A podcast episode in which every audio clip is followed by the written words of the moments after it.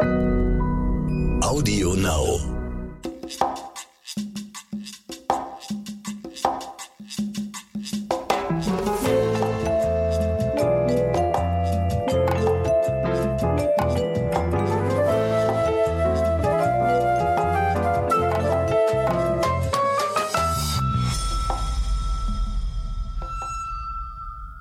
Hallo ihr Lieben, hier sind wieder Samina und Franka von Crime and the City und wir freuen uns, dass ihr auch zu unserer zweiten Podcast-Folge wieder eingeschaltet habt.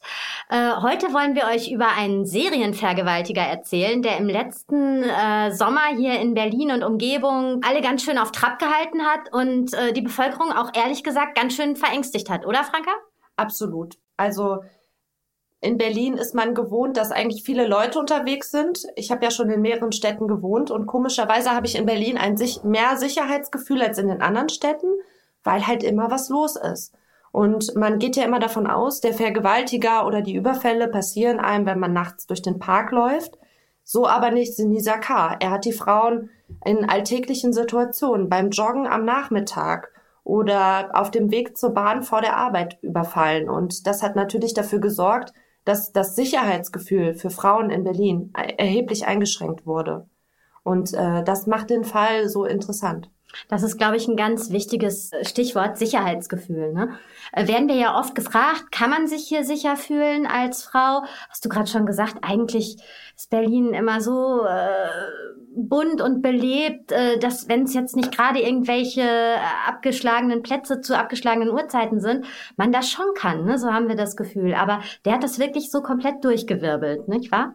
Ja, absolut. Also ich habe ja an den Tatorten, wo die Vergewaltigungen passiert sind, auch mit den Frauen gesprochen. Also mit Frauen, die in den nächsten Tagen dann zum Beispiel Bahn gefahren sind oder die joggen gegangen sind in den Waldstücken, wo es passiert ist. Und die haben ja auch alle gesagt, die können nicht mehr einfach so zur Bahn gehen, die lassen sich fahren von ihrem Freund, von ihrer Familie oder beim Joggen nehmen die nur noch einen Hund mit, weil sie sich einfach nicht mehr sicher fühlen. Und der Richter, wir kommen später darauf zurück, äh, auf den Prozess, aber der Richter hat auch gesagt, er hat Berlin in Atem gehalten. Das kann man so sagen. Aber du hast es gerade schon gesagt, also nicht nur die Uhrzeiten und auch so die Situationen, äh, in denen die Frauen wirklich sehr arglos waren. Ne? Beim Joggen, da guckst du jetzt nicht ständig, ähm, passiert was, du hast vielleicht sogar noch Musik auf den Ohren und so. Vor allen Dingen nicht am Nachmittag. Ganz genau. Also das war sehr ungewöhnlich und äh, sehr furchteinflößend. Und dann natürlich auch die Massivität, ne? muss man sagen. Er hat äh, innerhalb eines Monats äh, sieben Frauen angegriffen, auch äh, lokal relativ eingezäunt, will ich mal so sagen. Es hat sich alles so hier im Süden Berlins ereignet. Also diese sieben Taten waren schon äh, herausragend, oder wie würdest du, also da warst du doch sicher auch von morgens bis abends unterwegs in der Zeit, oder nicht? Ja, absolut. Also es war ja am Anfang noch gar nicht klar, ist es eine Serie oder nicht. Das wurde klar, nachdem die Polizei ähm, die Pressemitteilung mit der Täterbeschreibung. Die Täterbeschreibung war immer ähnlich. Es hieß immer, er hat sie auf dem Weg zur Arbeit oder beim Joggen angesprochen hat sie gefragt ähm, nach dem Weg oder wie komme ich am besten nach Berlin rein, wie, welche Haltestelle muss ich nehmen. Also er hat sie in ein Gespräch verwickelt und hat dann, wenn sie sich mit ihm beschäftigt haben, hat er sie gepackt, gewürgt, ins Gebüsch gezerrt und dann, man will es fast gar nicht sagen, aber teilweise zwei bis drei Stunden lang äh, missbraucht. Er hat ähm, und das wurde später auch im Prozess nochmal hochgestuft als schwere Vergewaltigung hat sie auch ähm, teilweise angegriffen, ins Gesicht geschlagen, wenn sie sich gewehrt haben. Und er ist schon mit einer äußerst brutalen Art vorgegangen, ja. Obwohl man sagen muss, was mich sehr überrascht hat, weil also wir waren ja auch zusammen an dem Fall beschäftigt. Du hast da wirklich den äh, Vorort-Part übernommen, du warst an den Tatorten und du hast dann hinterher auch noch den Prozess begleitet ja. äh, gegen den Täter. Äh, ich habe alles so ein bisschen koordiniert, die Fakten äh, behalten, rangeschafft und so weiter äh, und die Hintergrundrecherche so im Auge behalten. Und was mich dann besonders äh, gerade auch so ähm, als Detailinfo von Ermittlern und so äh, überrascht hat, ist, dass er ja auch sehr ambivalent vorgegangen ist. Ne? Einerseits sehr, sehr brutal. Genau, deswegen ja auch wirklich so zwei, drei besonders schwere Taten. Und andererseits hat er aber auch sich dann ganz freundschaftlich mit den Frauen unterhalten, sie nach den Taten teilweise gesäubert, äh, sie wieder zu ihren Fahrrädern gebracht. Der einen hat er sein eigenes Fahrrad sogar überlassen, damit sie nach Hause äh, kommt. Er hat in zwei, drei Fällen, was ja auch total freaky ist, versucht sich im Nachhinein noch mit den Frauen zu verabreden worauf die Frauen dann auch zum Schein eingegangen sind natürlich. Also da war auch schon wirklich so ein bisschen der Versuch, Nähe zu erzeugen. Er hat, glaube ich, auch einer so gesagt, äh, wie es mir erzählt wurde, äh, sorry, it was my first time. Was ja offensichtlich eine Lüge war, kommen wir später drauf. Ja, er hat sich ambivalent gegeben, da hast du vollkommen recht. Wobei ähm, nachher im Prozess auch, es gab ja ein psychologisches Gutachten, die haben ihn für voll zurechnungsfähig erklärt. Man kann nicht sagen, okay, der ist irre, der hat irgendwie, wusste nicht, was er tut. Die haben gesagt, er ist voll zurechnungsfähig. Und ähm, das hatte viel mit Macht zu tun, die Taten. Er hat es auch aus äh, Befriedigung von seinem sexuellen Trieb gemacht, aber auch um Macht auszuüben. Und da sieht man einfach, dass egal wie er sich verhalten hat, ähm, er ist, hat das mit vollem Bewusstsein getan, den Frauen angetan. Ne? Ja gut, er war ja auch nüchtern und äh, nicht irgendwie auf Drogen, was ich ehrlich gesagt erst angenommen habe, dass der sich irgendwas ja. irgendwo drauf hängen geblieben ist und deswegen da sich wie so ein Tier verhält. Als auch klar war, dass alle Taten zusammenhängen langsam. Ne? Ähm. Absolut. Es gab lange Zeit, gab es auch ähm, keine Bilder von ihm. Es gab durch die Beschreibungen der Frauen und die Opfer waren meistens zwischen 14 und 28, also das ist die Spanne der Opfer. Die haben ihn beschrieben als, ähm, und da habe ich noch eine Pressemitteilung der Polizei, die kann ich mal eben zitieren, äh, 30 Jahre alt, Phänotypus Osteuropäer, Glatze, braune Augen und englische Sprache. Also er hat die Frauen meistens auf Englisch angesprochen. Und da hat man auch schnell bei den Pressemitteilungen der Polizei, da haben wir sofort einen Zusammenhang gesehen. Es gab ganz viele Pressemitteilungen im Juni und Juli, wo genau diese Beschreibung drin war. Das erste Mal ein Bild von ihm hatte man dann, als er in Bernau-Friedenthal an einer Haltestelle ähm, hatte er eine Frau vergewaltigt und ähm, da gab es das erste Mal Überwachungsbilder auch von ihm. Da hat man ihn das erste Mal gesehen. Die Beschreibung war logischerweise, wie die Frauen ihn auch beschrieben haben. Und daraufhin hat die Polizei, die ja häufig auch ein bisschen zögerlich ist mit Überwachungsmaterial, aber direkt veröffentlicht, so dass eine Öffentlichkeitsfahndung eingeleitet werden konnte. Das stimmt. Und da als es die Bilder gab, muss man auch sagen, wenn ich mich recht erinnere, hatte man immer noch keinen Namen zu ihm. Richtig? Nee, Namen hatte man noch nicht. Ähm, es gab ein paar Mal die Situation, dass man kurz davor war, ihn zu schnappen. Besonders einmal, da sind die Polizisten ihm auch hinterhergerannt. Allerdings ist er sehr sportlich und das hat der Richter auch nochmal beim Prozess gesagt. Also er ist sehr sportlich, er konnte super schnell weglaufen und konnte so entkommen. Also wahrscheinlich wären einige Vergewaltigungen gar nicht passiert, hätte man ihn da geschnappt. Das stimmt. Vor allen Dingen gab es das erste Mal ist er ja schon relativ äh, nah an die Beamten herangekommen nach der zweiten Tat. Da wäre es schon wahrscheinlich der erste äh, Moment gewesen, wo man ihn hätte schnappen können. Allerdings, äh, klar, also was du sagst, stimmt natürlich. Und wenn man sich die Bilder anguckt, sportlicher, äh, gut trainierter, äh, 30-jähriger junger Mann. Also äh, der kann schon schnell laufen, das glaube ich auch, ne? Absolut ich sag mal so, es hat lange Zeit gedauert, bis man ihn dann letztendlich festnehmen konnte. Lass uns ganz kurz nochmal zur mhm. Identifizierung kommen, weil das fand ich auch sehr spannend. Also okay. als wir endlich ja, einen Namen hatten. Das war nämlich für mich so der Knackpunkt, als ich dann loslegen konnte. Mhm. Als ich wusste, wer ist das, konnte ich gucken, wo kommt der her? Was hat der für Verbindungen und so weiter. Dann haben wir ja auch jemand in, nach äh, Srenjanin, nach Serbien geschickt, der bei ihm im Heimatdorf guckt und so identifiziert werden ähm, und, und da auch mit Familienangehörigen übrigens gesprochen hat. Genau. Äh, identifizieren konnte man ihn nach der fünften Tat tatsächlich, äh, weil da die Zeugin beschrieben hat, äh, dass er einen auffälligen orangefarbenen Rucksack dabei hatte. Und dieser Rucksack wurde dann hinterher in einer Laube, in der er auch, ich meine, er musste ja auch irgendwo bleiben in der Zeit, äh, in einer Laube, in die er eingebrochen hatte und dann aber schnell, weil er durch den Laubenbesitzer gestört wurde, äh, die Flucht ergreifen musste, hat er diesen Rucksack zurückgelassen mit einem Handy drin, mit Kondom, mit Gleitgel und sowas, glaube ich. Mhm. Und ähm, dieser Rucksack wurde dann natürlich sofort äh, wieder erkannt und äh, dem Täter zugeordnet. Und dann hatte man eben ähm, DNA-Spuren an der Laube, die man dann wiederum weiterverfolgen konnte und dann endlich schlussendlich auf den Klarnamen kam. Ich wollte gerade sagen, du hast ja die Recherche über seinen Hintergrund übernommen. Was kann man denn über ihn sagen? Es handelt sich bei äh, Sini Sakar um einen 30-jährigen serbischen Staatsbürger, heute 30. Äh, er kommt aus einer serbischen Kleinstadt, aus einem Dorf, ähm, Srenjanin. Äh, da haben wir, habe ich dann auch einen Reporter hingeschickt, der da Kontakt zu seiner Familie aufgenommen hat. Wir haben mit einer Tante von äh, Sinisa gesprochen sogar. Diese Tat natürlich völlig abgelehnt, hat gesagt, nein, sowas macht er nicht und so. Äh, also er hat dort Familie. Es ist alles sehr ärmlich und sehr einfach. Man kann auch sagen, dass er äh, Vorstrafen hat ganz klar. Also in Serbien hat, hat er eine Vorstrafe wegen Vergewaltigung sogar, also kein unbeschriebenes Blatt. Warum die Tante da dann jetzt noch so total überrascht war, nein, nein, nein, nein, nein, überhaupt nicht. Und so kann ich mir nicht vorstellen, keine Ahnung. Und äh, auch in Deutschland ist er kein unbeschriebenes Blatt. Auch seitdem er sich 2019 mit seiner schwangeren Ex-Freundin äh, hier in Deutschland aufhält, hat er einige äh, Straftaten begangen. Zwei Einbrüche und einen Diebstahl. Du hast doch mit der Ex-Freundin, also beziehungsweise der Reporter, den du hingeschickt hast, hat auch mit der Ex-Freundin gesprochen. Ja, ich auch. Aber ich hatte dann nur, äh, nur über Social Media Kontakt äh, mit Miljana, so heißt sie. Äh, sie ist äh, damals hochschwanger mit ihm hier hingekommen. Ähm, das Ganze war ihr sehr unangenehm, muss man sagen, als wir dann gesprochen haben oder beziehungsweise geschrieben haben. Ähm, auch sie hat die Tat relativ äh, verleugnet oder weggeschoben. Nein, nein, nein, das war er nicht und kann sie sich nicht vorstellen und so. Ja gut, man muss sagen, es ist, äh, ich habe ja gesagt, er ist mit ihr hochschwanger hier hingekommen. Mittlerweile hat sie in Serbien ein äh, gesundes Kind entbunden. Das ist der Vater ihres Kindes. Ich weiß nicht, wie man äh, so einer Wahrheit ins Gesicht blicken kann, dass man ein Kind mit einem äh, sechsfachen Serienvergewaltiger gezeugt hat. Ja, siebenfachen sogar mit seiner Vorstrafe in Serbien. Ne? Ja, stimmt, ja, genau. Ja. Ich tease immer so ein bisschen zum Prozess, bei dem ich ja war.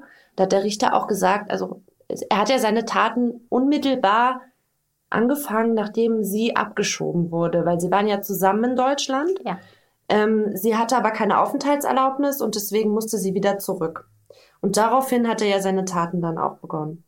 Verrückt, nicht wahr? Mhm. Erst hier Familienleben mit einer Hochschwangeren. Es gibt auch Fotos noch. Es gibt äh, Fotos, wo die beiden hier in, im Grunewald äh, so typische Touristenfotos miteinander aufnehmen. Sie hält ihren Bauch, er hält sie im Arm. Auf einem Foto, da konnten wir ihn dann, dann damals auch noch äh, verifizieren, hat er dieselbe Jacke an, die er sogar auf dem Fahndungsfoto anhat, äh, was dann der Fahrkartenautomat am Bahnhof Bernau von ihm geschossen hat und so. Das war alles sehr gruselig. Also das muss ich schon sagen. Und äh, äh, dass erst hier jemand ähm, mit einer Freundin zusammenlebt, so ein relativ normales Pärchenbild, äh, werdender Vater abgibt und dann, sobald die äh, irgendwie nicht mehr da ist, äh, sich zur Sexbestie oder so zum Sexmonster entwickelt, äh, ohne Drogen, ohne sonst was, damit rechnet man ja nicht unbedingt. Ne? Also ähm, was man auch sagen muss äh, oder was man sagen kann, das hast du, glaube ich, auch im Prozess gehört und ich habe es auch von anderer Seite von den Ermittlern gehört. Also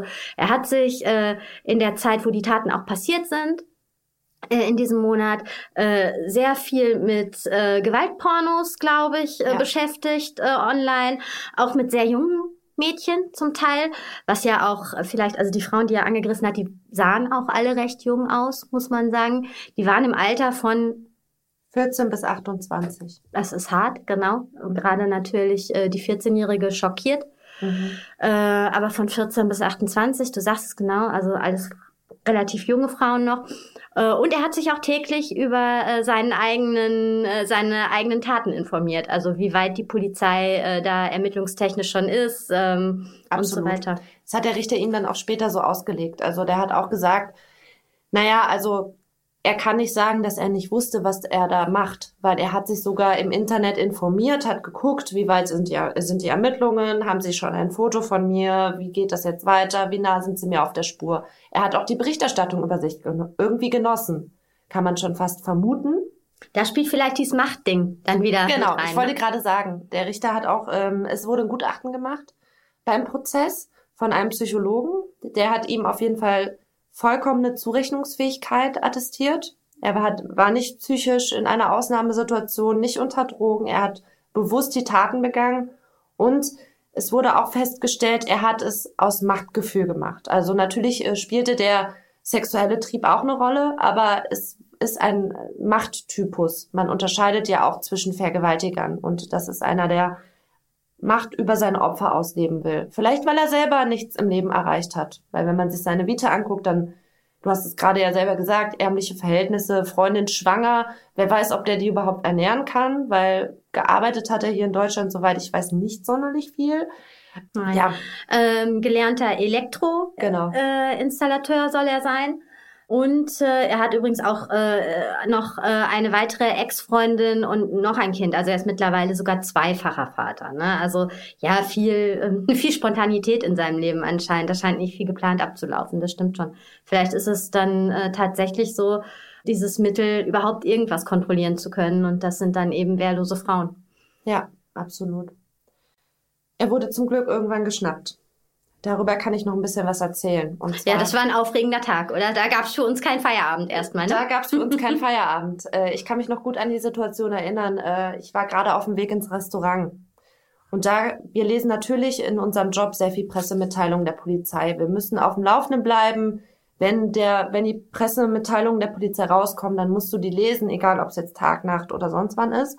Und ich war um 18, gegen 18 Uhr war das auf dem Weg ins Restaurant und habe dann ähm, die Pressemitteilung gelesen. Und da war wieder eine Vergewaltigung in der Nähe vom Wannsee.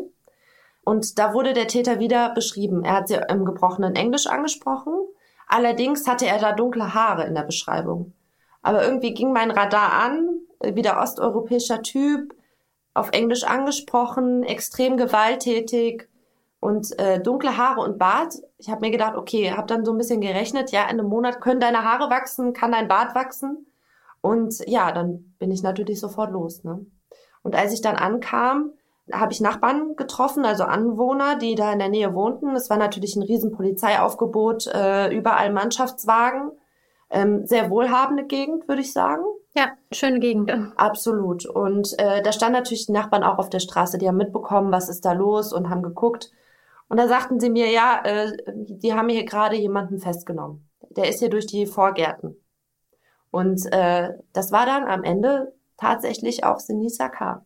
Und da muss ich jetzt einhaken, weil das war einer meiner Lieblingsmomente. Da haben wir sensationelles Material dann eingekauft, wie Absolut. er durch die Vorgärten hüpft. Äh, das war dann wieder eher so unser Part, äh, also mein Part äh, drin am Desk.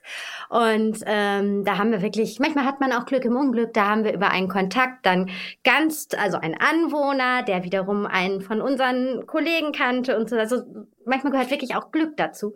Tolle Überwachungskamerabilder zugespielt bekommen Könnt ihr euch noch mal angucken äh, bei uns bei rtl.de auf der Homepage, ja, wie der äh, Täter da durch die Vorgärten sprintet, äh, fast wie so eine Hasenjagd äh, vor der Polizei. Ähm, also es ist beeindruckend, oder? Ja, also aus journalistischer Sicht ist das auf jeden Fall ähm, sehr beeindruckend, das zu sehen. Ja, und, und großes Glück, solche Bilder einfach zu kriegen, oder? Ich ja. meine, muss man ja auch sagen, wir machen ja eigentlich Fernsehen, wir beiden, ne? Wir leben von Bildern und ich habe mich so gefreut, als es diese Bilder gab. Wirklich kann ich dir nicht sagen. Übrigens, was ich auch noch zu dem Einsatz sagen kann, der ja groß war, du warst ja wirklich da vor Ort mit äh, zig Polizisten und ja. so weiter.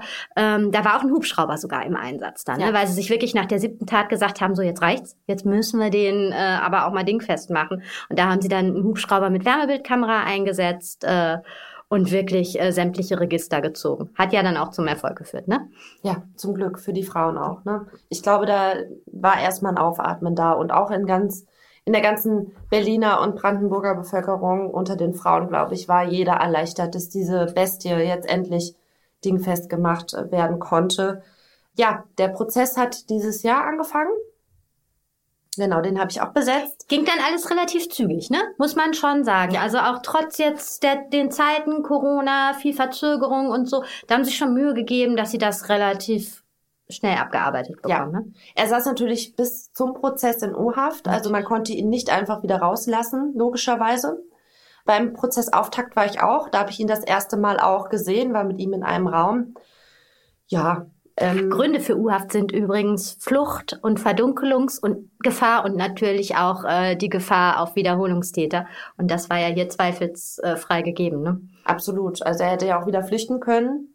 Also Wiederholung war auf jeden Fall gegeben, das kam auch später ja, raus. Absolut, ja. Ja. Und äh, man war wirklich froh, dass er gefasst wurde. Und auch beim Prozess, es war sehr viel los, es waren viele auch andere Reporter da.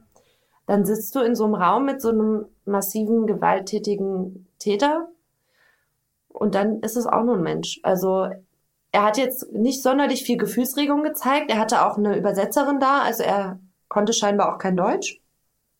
Und das Einzige, was am ersten Prozesstag über ihn eigentlich, ähm, was er so von sich gegeben hat, war ein Statement über seinen Anwalt. Und zwar, dass er die Taten einräumt und dass es ihm leid tut. Zweiteres glaube ich ihm überhaupt nicht, ehrlich gesagt.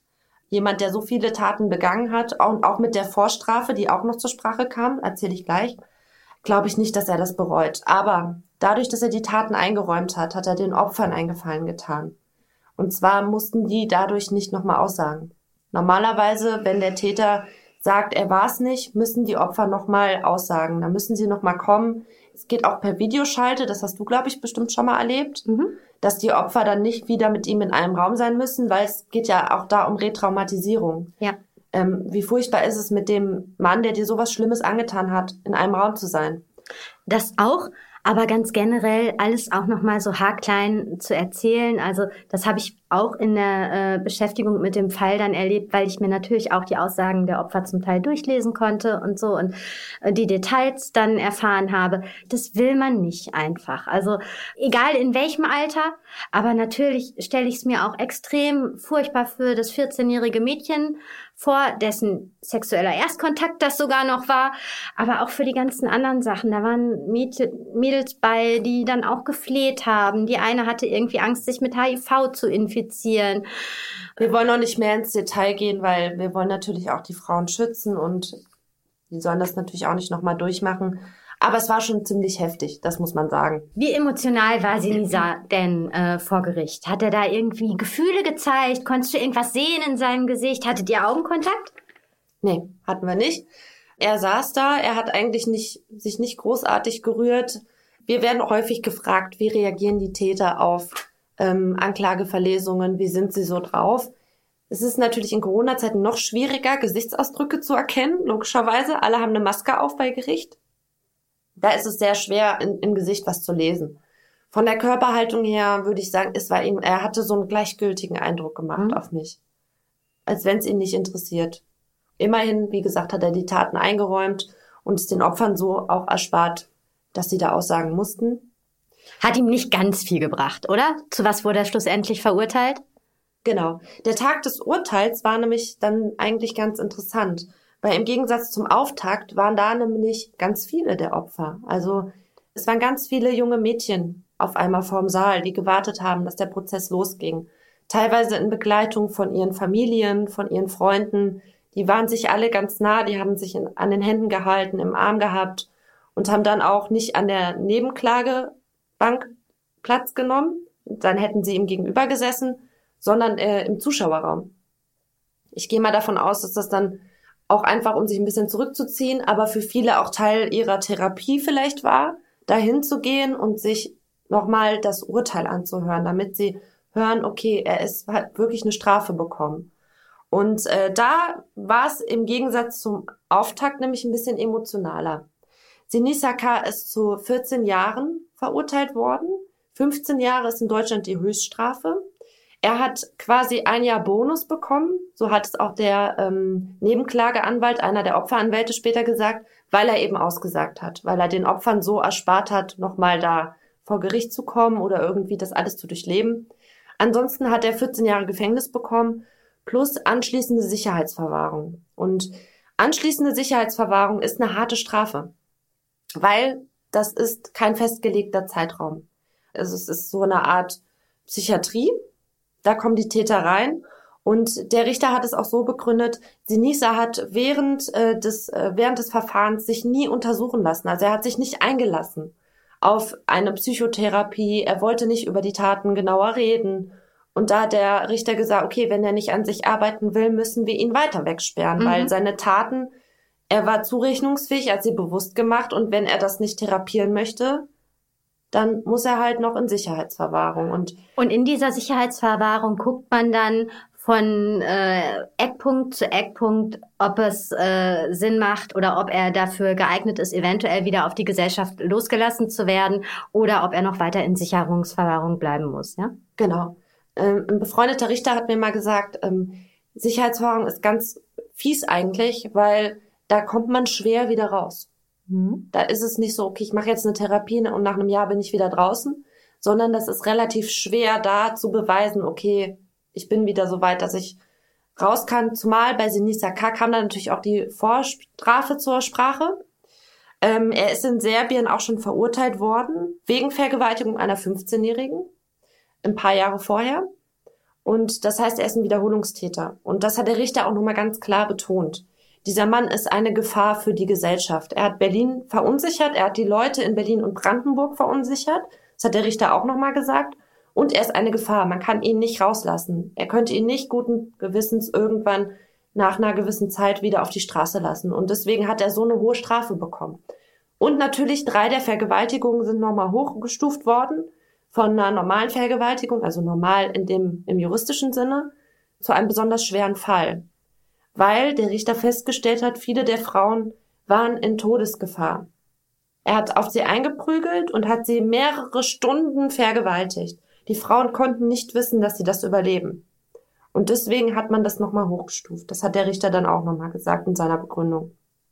Äh, ich finde das ja ganz spannend, dass du erzählt hast, dass die äh, zur Urteilsbegründung dann die ganzen geschädigten äh, Frauen und äh, Freunde und Familien auch so zusammengerückt sind, weil äh, die Taten ja auch, äh, ich meine, die Taten sind einfach auch sehr, sehr ähnlich, muss man sagen. Ne? Er ja. hat ja immer das gleiche Schemata, das gleiche Muster äh, an den Tag gelegt und ähm, es ist ja auch so ein bisschen, also zum Teil ist er sehr brutal vorgegangen, wie du sagst. Eine äh, Frau, äh, einer Geschädigte hat er den Kopf auf den Baumstamm gehämmert und solche Geschichten. Also er hat ihnen auch wirklich brutale Verletzungen zugefügt. Ähm, und andererseits war er im Anschluss auch wieder so ambivalent sehr vorsorglich. Ne? Also was ja auch fast ein bisschen unheimlich ist. Ganz seltsam. Er hat ähm, ihnen angeboten, sie nach Hause zu bringen und hat sich mit denen für den nächsten Tag verabredet. Also was bei dem los ist, weiß man nicht. Also das ist, das klingt ehrlich gesagt nicht normal. Also nee, es klingt nicht normal. Trotzdem war er voll zurechnungsfähig und ja, er ist halt der Machttyp an Vergewaltiger. Was ich noch spannend finde, ist wirklich, was du gerade gesagt hast. Am letzten Prozesstag haben sich die ganzen ähm, Opfer und geschädigten Frauen äh, mit ihren Angehörigen äh, versammelt und äh, das Urteil entgegengenommen, waren da auch gespannt drauf. Wie wichtig war denn dieses Urteil für sie? Was glaubst du? Und wie ging es den Frauen heute? Sind die da drüber weg schon oder verarbeitet man sowas überhaupt irgendwann mal im Leben? Ja, schwierig, würde ich sagen. Also die Frauen waren alle in Begleitung ihrer Familie oder ihren Freunden da. Und man hat gemerkt, ähm, ich habe mich dann auch mal umgedreht bei der Urteilsverkündung. Sie lagen sich wirklich in den Armen. Ähm, sie, man hat Erleichterung gespürt. Die Frauen waren erleichtert. Mhm. Er hat jetzt eine harte Strafe bekommen. Er ist lange Zeit nicht mehr auf freiem Fuß. Und ähm, kann man vielleicht generell sagen, ne, dass ein Täter ermittelt wird und dass dann durch einen Prozess ein Abschluss reinkommt, ist immer wichtig für Geschädigte, oder? Absolut. Ich glaube, das ist, gehört zum Prozess des Verarbeitens einfach ja. dazu. Die Frauen natürlich sind die schwer traumatisiert. Viele von denen trauen sich nicht mehr auf die Straße ähm, alleine. Einige von denen verlassen ihre Wohnung nicht mehr. Ähm, es gibt Flashbacks, es gibt Panikattacken, es gibt Schlafstörungen. Also die Frauen und das ist ja das Schlimme, das ist ja nicht nur das Leid während der Tat, sondern die werden noch eine ganz, ganz lange Zeit daran arbeiten müssen, wieder ein normales, selbstbestimmtes Leben zu führen. Ich wollte gerade fragen, das heißt, äh, von einem normalen Leben können sich diese Frauen erstmal verabschieden, oder? Absolut, ja. Da ist sehr, sehr viel Aufarbeitung und Traumaarbeit nötig, dass die Frauen wieder einfach so rausgehen können, joggen können. Also ihr Sicherheitsgefühl ist zerstört. Und ähm, wir beide sind ja auch Frauen ähm, wir haben jetzt nicht so viel Angst, aber das ist natürlich wichtig, wenn man rausgeht abends und unterwegs ist, dass man da nicht drüber nachdenkt. Und wenn man dann so Flashbacks bekommt, ich kann mir vorstellen, dass das sehr, sehr schwierig ist, das aufzuarbeiten. Du warst ja jetzt sehr nah dran. Du hast die Frauen erlebt, du hast den Täter erlebt, du hast die Tatorte erlebt, auch die Polizeiarbeit. Würdest du sagen, das ist ein gerechtes Urteil, gerechte Strafe? Absolut, ja. Und äh, da waren sich eigentlich auch alle einig, mit denen ich gesprochen habe, die am Prozess beteiligt waren. 14 Jahre ist ähm, knapp unter Höchststrafe und Sicherheitsverwahrung, das heißt, er kommt erstmal nicht raus. Also da muss einiges passieren. Er muss viele Therapien machen. Er muss sich erstmal einlassen auf Therapien, was er aktuell auch nicht machen möchte. Und ähm, ja, er ist erstmal weg. So. Das heißt, man kann leider äh, diesen sieben geschädigten Frauen nur sagen, ähm, für euch kommt es leider zu spät, aber zumindest äh, ist die Öffentlichkeit zukünftig äh, vor Sinisaka äh, sicher. Absolut, ja. Das kann man so sagen. Ja gut, dann ähm, hoffen wir, dass euch die heutige Folge äh, interessiert hat, wenn es auch teilweise sehr gruselige Details waren, aber ähm, das kennt ihr ja mittlerweile von unserem Podcast schon. Wenn es euch gefallen hat, äh, freuen Franka und ich uns sehr, wenn ihr nächsten Freitag auch wieder einschaltet. und uns natürlich ein Abo dalasst. Absolut, ja, natürlich, ganz, ganz wichtig. Wie konnte ich das vergessen? Und ähm, ja, also dann äh, schaltet Freitag wieder ein. Crime and the City, die dritte Folge. Ähm, es bleibt spannend.